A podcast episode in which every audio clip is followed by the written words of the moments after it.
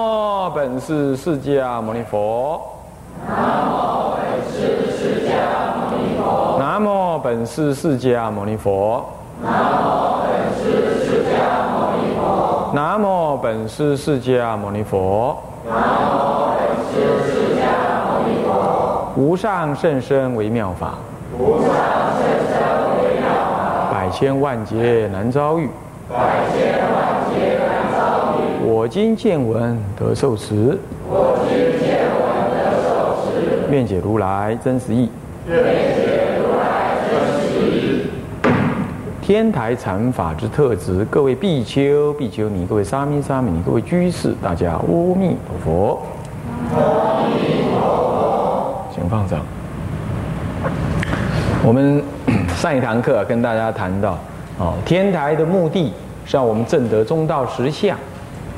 啊，他运用的方法是原教旨观的方法，啊，那么正德的那一那个离体是中道实相，啊，正德的那个目标，修道的目标就是修成三地圆融，啊，修道的方法就是运用原教旨观，所以原教的旨观，所以你得要先懂原教，是这样。可是为了了解原教，他得要先讲藏教、通教、别教，然后才来讲原教。这样听得懂意思吗？他认为天台宗认为啊，佛法的深浅所设的基就是四类，设的基为佛法讲的深浅四大类，就藏教、通教、原别教、原教，是这样。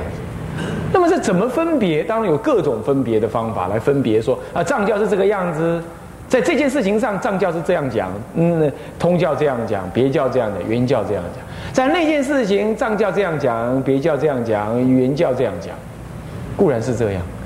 那么我们在本来要告诉诸位的那篇，本来拿来讲篇论文里头是一对于空有这件事情，藏教怎么说？这个这个通教怎么说？别教怎么说？那么原教怎么说？因为这是最核心的思想，空有二界二法，是这样。不是太深了啊，二十四小时讲不完啦。那我们就略略带过，你知道这样。那么原教旨观那个原教的教理，那就是透过藏教、通教、别教，来一一一层一层的剖析之后，让你了解哦，原来原教呢。这三者都不是，而且是这三者的更深一级，更提升一级到哦原教的思想。那么依着这个原教的内容 来修什么呢？修止修观，止自心一处而不动摇，谓之止。那么呢，原念原境而观察思维修，谓之观。这就禅的意思了。一般来讲，禅挪。就思维修的意思，所以止自心一处不动，观圆境而起思维抉择，依着原教的道理思维抉择，这叫原教止观，懂意思吧？依着原教的道理来修止，让心不动；依着原教的道理来修观，思维抉择，了知佛法的深意。那么这样子的原教旨观，那即便是原教旨观，也有三种方法，这叫用心是一样，可是实际操作的手续方法又分三种。啊，因此啊，这这一段这一段的倒数第二行的，因此圆顿止观可说正是天台。这圆顿这不对，应该讲圆教的这个字改一下，这里还在总说。总说原总说这个止观，原教止观可说是天台禅法的精华所所在啊。当然了，更进一步的讲，天台禅法的精华所在，确实是圆顿止观。为什么？因为这因为已经提出来了，让你了解一下哈。这原教止观又分三种操作法，一个叫做见次止观，二者叫做不定止观，三者叫做圆顿止观。大家知道吧？这个都统称在原教旨观的修法之下，这样听懂吗？听懂吗？所以说见次止观，有人把它当做是别教的修法，因为见次跟别，因为别是见次修，那有人就把它当做是别教，哇，错了啊，它还是原教止观的修法。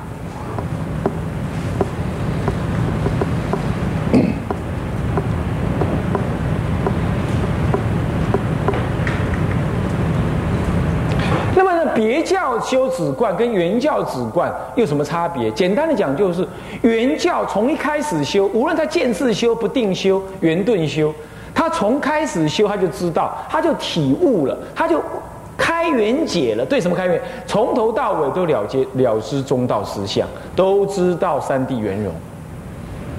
只是修的次第是用见次，或用不定的来修。可是别教止观那不从了，别教他就初修不知有圆顿法门，也不知有中道实相，啊，他也无不是三谛圆融的修，他先修空中地，呃，先修呃这个这个这个啊这个真谛，再修熟地，那么再成就中地，啊是这样。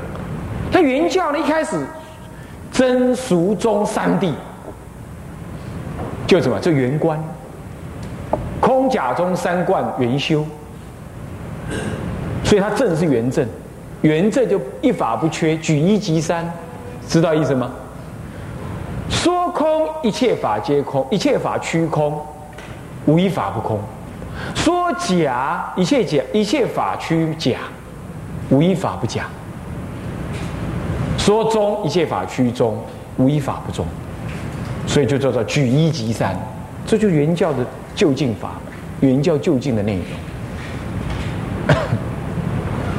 好，那么这这个文呢，不必解释太深哈。那么接下来下一段，然而原教止观当如何具体修持？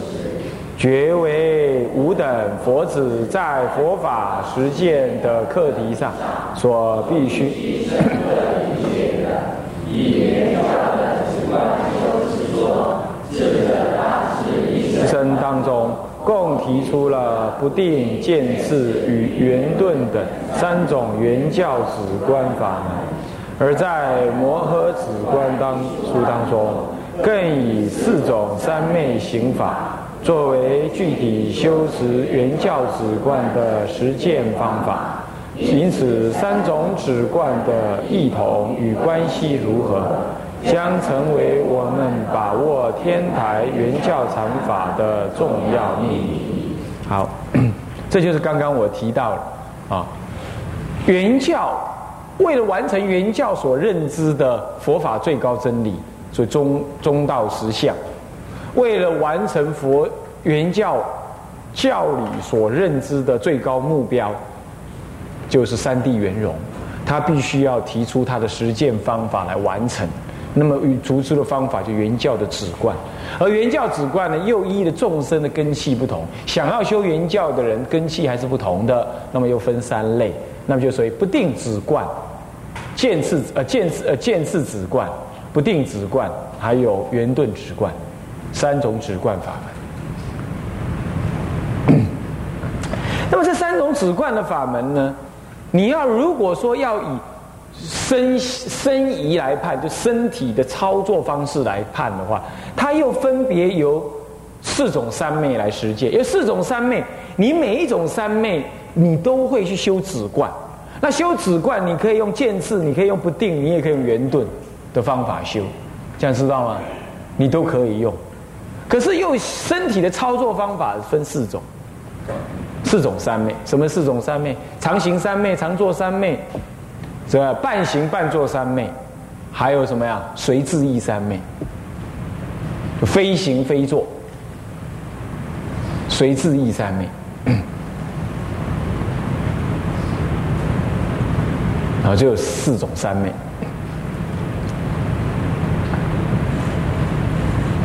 啊。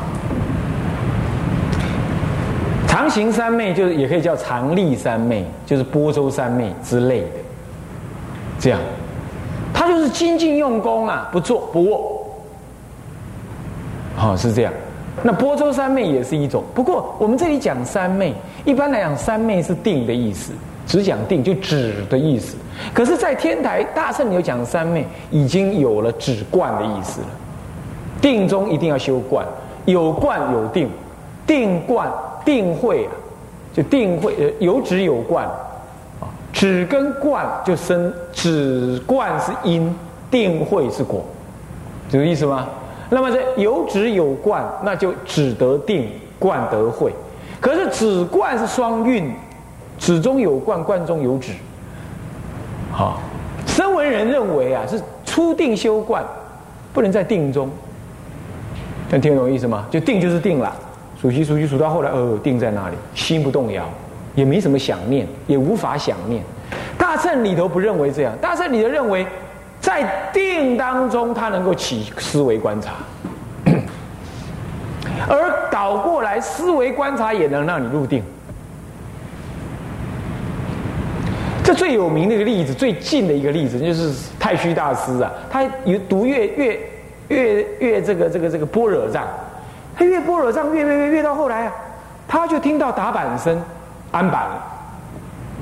等到后来，他在这第二念再起来的时候，他一直在看哦，他一直在看哦，看到后来呢，突然间第二念感觉有外在世界的时候，他又听到打板声，他想：哎，什么打板？怎么怎么刚刚打板天黑黑，现在打板？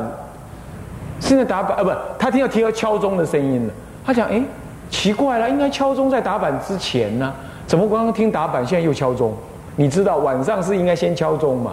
钟敲，呃，这不钟先敲完了，木鼓成钟，木鼓完了，木钟，钟完了，打板安板了嘛？安板他就一看，啊，可是这可是刚刚已经听打板了，安板了，哎，怎么现在又在打钟呢？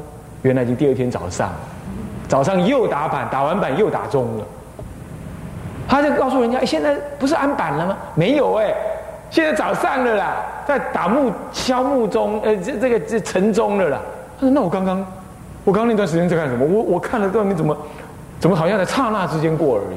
你看他在读经哎，眼睁睁的在读经哎。啊，第二个例子就是我们智者大师，智者大师在诵什么呢？诵《法华经》，四名真精进，四名真法供养如来。送到那那一句。”哎，药王菩萨品的时候入定了，你看看诵经能入定，你看看，所以这不是在修观当中入定吗？啊，在定中他不是愣住不知道，他继续的怎么样在法义当中思维啊？思维之后起来的时候，已经过了一些时，已时间过了好久了。所以你看，观中有定，观中有止，那止中也会有观。止不是为了定在那儿啊，他要修观的。所以就止观双运，这样了解意思吗？啊，是这样的。那么这心要调熟啊，你才能这样啊。怎么调手法？那就四种三昧，这样懂吗？就四种修三昧的方法。这个三昧要摁翻呐，萨玛雅是要真翻，要翻成定才对。可这里不能这样翻，因为要这样翻的话，你就只有定，四修四种。定法那糟糕了，所以这里头中文呐，他就故意不翻，把它扩张成多义了，就变成修四种止观法门。你可以这么想，这样了解吗？那么这样作为具体修持原教止观的实践方法，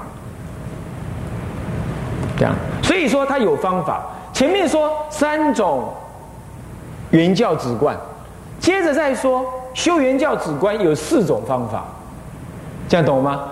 那说三种三种原教止观又四种方法是怎么回事？我说过了，操作的具体身体的行动有四种分别：常立三昧、常坐三昧、半行半坐三昧，或者常行三昧也可以。常行三昧、常坐三昧，第三种叫半行半坐三昧，或者叫做什么？随自意三昧，或者非行非坐三昧，是同一种名字，名字不同啊，意义一样。非行非坐那干什么？就是雨墨动静，挑柴运水，无非是禅，都在三昧中。这样知道吧？天台早就有这种观念了。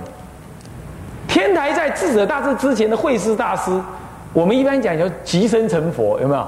那即身成佛是上天台中最早讲，就是慧师大师。当生成佛的成成佛是法门，他讲即生成佛，他不认为要累劫，这不是禅宗先讲，也不是密宗讲，至少在中国是天台宗先讲，所以他就是教理深刻，体会到那个程度了，他敢说这件事情，啊，敢说这件事情。那么 OK，那么这样子了解了，那因此。我们也要再教诸位，为什么这个这个这一部这个论文有个有个副题叫做《兼论法华三昧的修持》，那就在讲四种三昧中的第三种三昧，叫半行半坐三昧。因为你既然要讲修止观啊，止观要要具体的操作，有具体操作四种方法，我讲其中的第三种，为什么呢？为什么讲那种呢？好，我们到时候再说了。所以，我们这个整个论文里头也会兼讲到那这这个实践的方法。好，那么因此，我们这部这部论文的本身呢，有两大部分，一部分就是了解原教止观中的三类止观：不定、见次啊，见次不定，还有这个圆顿。那么接着呢，再讲他操作的方法，四种没办法讲了，讲一种，就是半行半坐三昧的实践方法，啊，这样不就是有教理有实践的吗？是不是这样子啊？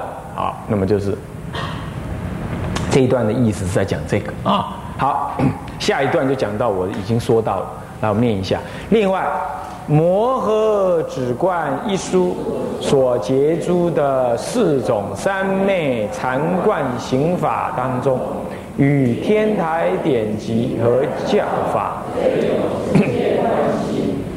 容最为明确完整，影响后世最为深远的，正是曾经被慧师大师与智大师所清修清正的法华三昧行法。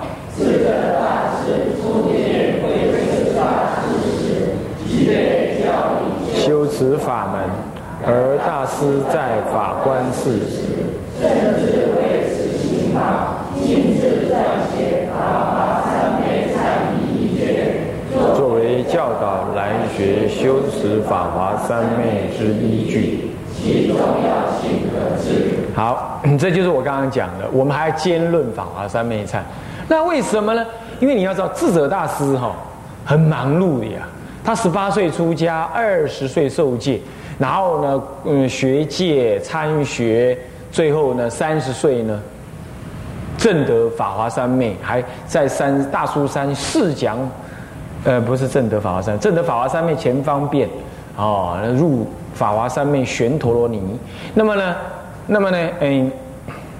在大苏山，在慧师大师座前呢，试讲《法华经》，讲到了一心具万法的时候呢，他稍有疑。慧师大师呢，有一点评论，他说他的弟子当中禅定功夫呢，呃，最好的并不是慧，呃，并不是。智者啊，并不是这个这个质疑大师，质疑这个这个这个这位学生，他还要加紧用功。不过他证得了玄陀罗尼。那么法华三昧的前方便这个玄陀罗尼呀，玄就是怎么样？玄这三岁就证得了。那玄陀尼就是能够玄一切的法门入究竟的法门，能够说法无碍，就旋转。旋转一切法门呢，入这个就近的法门，乃至旋转外道，乃至旋转一切语言，他能一句法一字一句旋出无边的教法出来。所以你看看，他光解一个法华，呃，法华经啊，佛说妙法莲华经，足足讲九旬呢，九旬谈妙，谈一个妙字，好厉害，讲九十天，啊，一天呢，有时候他晚上还。加讲了什么样子的？一天好歹讲两个小时呗，九十天一百八十小时，他能够讲一个字，就是玄陀罗尼。所以他说，一切外道师、大乘师出世，跟他一起集合起来要跟他辩论，辩不赢他。他能旋转一法为无量法，就玄陀罗尼，他能证得这样，他能证得这个这个内容。那么他三十岁，所以这个时候讲经说法最适合，师傅就派他到金陵去讲经了。啊，那个禅修并不是他最好。啊，所以先开圆解能够理解这么深刻，可是去亲证还是有差别，这两者还是有差别。啊，有亲证人不一定讲得出来哦。你要知道，就是佛法就是这样子，他有发愿呢，我累劫就是要能讲这个法门，他是要来成就建立这个就近的法门的教典的，所以他对教理就是能这么深刻，所以他很他就专门说，他很少写书。可是将将好就在瓦官寺，瓦官寺据说就是现在南京的鸡鸣寺的前身了。南京鸡鸣寺，啊，讲鸡鸣寺还在哈。那么，那么呢，他在那里八年，刚开始四十几个人呢讲经说法，他讲四十几个人有二三十个人开悟，后来讲到好几百人，还是一二十个人开悟，他就讲讲了第八年他不讲。然后他觉得他还在修悟，所以三十八岁之后舍掉这一切，当大法师，经师要为他罢朝三天，修国定假日，啊，国王皇帝呢就放香，让大家来听他的课，放假让大家来听他的课，薪水照领，业绩不少，那么呢继续来听他的课，这样子的有名啊，没有人能够。修禅的禅师也没有办法能够变倒他了，他这么有名了，他还是舍掉，躲到山上去，闭门用功，那最后就证得法华三昧。那么那个时候他是拜法华经修法华禅，还是回来再修这个，所以他清修这个法华三昧，是这样。那么他为了在当时在瓦官寺要教人家怎么修，虽然他也还要再修，他在教人家怎么修的情况，他就亲笔写了，把师傅教他嘴巴上用嘴嘴嘴里教的，他把它写成文字，建立成文字的法门，而这个是神来之笔呀！我曾经去参学过这个这个密教的这个天传的呃这个这个净土法门呢。它里头的结构啊差不多就是法华三昧的二分之一到三分之二这么多内容，完全完全一样。修供养、修赞叹、修离情、修顶、修礼拜，通通是这样。然后最后才发愿。啊，他这里呢就加了什么？加了忏悔、劝请、随喜、回向，最后才发愿。然后还旋绕顶礼，最后还修观。所以这个一定是有他的悟境，以乃至于有对大乘佛法有深刻的理解，不然不会在密教出现他们的这种天传的法门之前，他根本没有受到密教的影响，他就自然能够完成这么深刻完整的一种修观的方法，由动到静，这么完整。这一定是慧师大师到慧文大师呢，受到特别的启发，悟入了这种很深的道理，把他过去所学的再重新显发。那个慧师大师啊，后来智者大师离开慧师大师，就没有再看到慧师大师。慧师大师继续在大苏山里头领众修行，功行不可测。成就在他身边成就的人也不可测，不过还是有那个打呼摸鱼的。他看一看不行了，他就说：“好，那我要走了，要走了。”他徒弟在那里哭，师傅视线生病要走了，徒弟在那里哭。啊，这是所以说徒弟真的是像流水一样，啊，没什么用处，都不相信师傅的功夫，啊，呃，师傅生病不来，你也跟着不来，啊，那么呢，这种就是呃。师傅徒弟像流水的心呐，那么他就说了，他就要要往生了，躺在那要往生了，要走了，一定是有一点病现病态。徒弟在旁边哭，哭他一气起来就醒过来，他就骂这些徒弟，他说：“我正在跟观音菩萨讨论要到哪儿去利益众生，你们在哭什么哭？吵得要死。”那那徒弟一把鼻涕一把泪，哦呀，差点观音菩萨了。啊，找到，然后，然后就，嗯，那那师傅，你既然可以这样子，那就不要走吧。他说好啊，要我不要走很容易呀，你们十只要给我找十个人，能够专心修法华三昧，修到开悟，不修到开悟不停止的，你们给我找十个，答应我，我就不走，我供养你们。这些徒弟，你看看，哭光哭了。等到真的要要求这样，你看我，我看你，你啦，你啦，什么是你啦？结果一个人也没有答应。然后那个慧师大说：“你看吧，你看吧，就只要我留在这里，你看修也不修，你们哭什么劲儿？你这个不要给我哭，我就走了。”说完他就走了。你看他这种人是这样子的，他还可以跟观音菩萨讨论一下到哪儿去，最后呢还跟观音菩萨暂且会议开到一半。马上跑回来，把这些徒弟痛骂一顿，然后再又再又回去开会。他能这样？这是慧师大师哦。然后他的师傅叫慧文大师，那更恐怖了。慧文大师《高僧传》怎么说？只有两行话。他说：“神变不可测，无法写。”就这样子。嗯，《高僧传》就写这两句话而已，因为太深奥了。怎么讲？当时吧，北魏，那么不知道哪个国家。他那个我们讲有报马，那国家国城门呢有四个城，那四个城都会有那个有一批有有那个观察的在那里观察，四边不要有人来犯。突然间有一天呐，这四个城门的那个守卫啊，都快马加鞭，同时跑进什么呢？同时跑进这个宫殿里的报告，报告说有神人，有人说是妖人，怎么样做的一个。一根不知道什么东西的，从天上飞进皇宫。结果呢，那国王就跟那皇帝就跟他讲：“是不是他？是不是这位大德？”他一看，对，四个人都说是他。原来就是慧师大师坐的席帐从天上分四个分身，四个分身集合在什么？集合在大，集合在这个他们的那个国王的那个内殿里头，能够分身。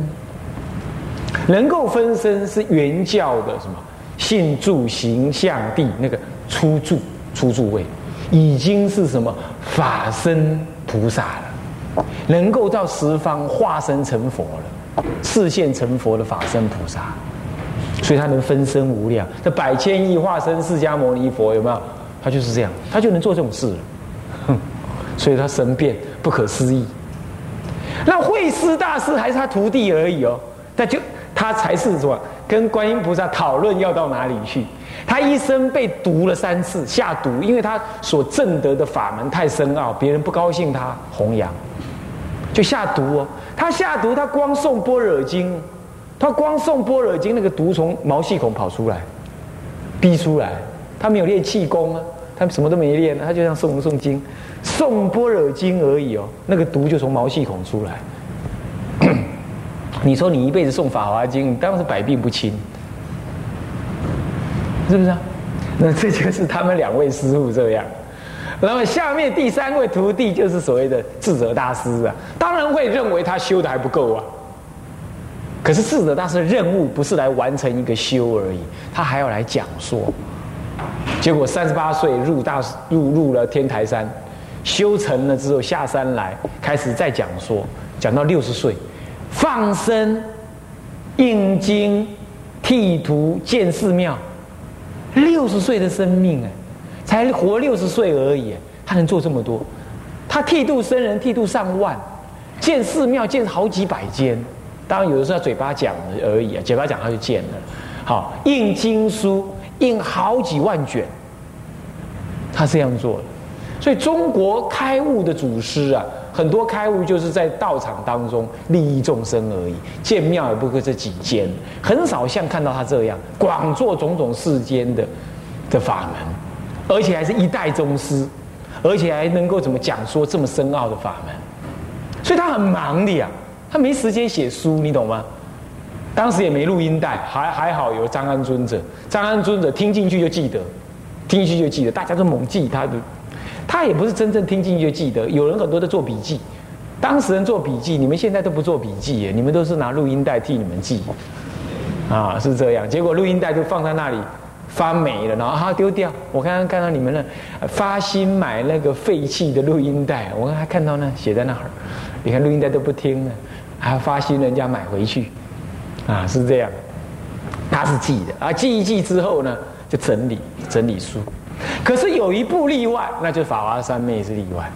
它太重要了，它不是用讲的，人家记，他亲笔写。他亲笔写当中的忏悔、劝请、随喜、回向、发愿，那无悔当中的回向、发愿，那个发愿，他就叫我们要发什么愿？发往生极乐的愿。所以智者大师他自己往生哪儿，我们暂且不说了。这种人已经不是说往生哪里了啦，好，你懂吗？他视线的啦，往生极乐也是视线，可是他教我们的肯定是教我们往生极乐。这点你懂了吧？所以天台中修行者一定是求往生极乐的，在这里就可以安定、安心的修它了，啊，跟你的那个往求生极乐是一致。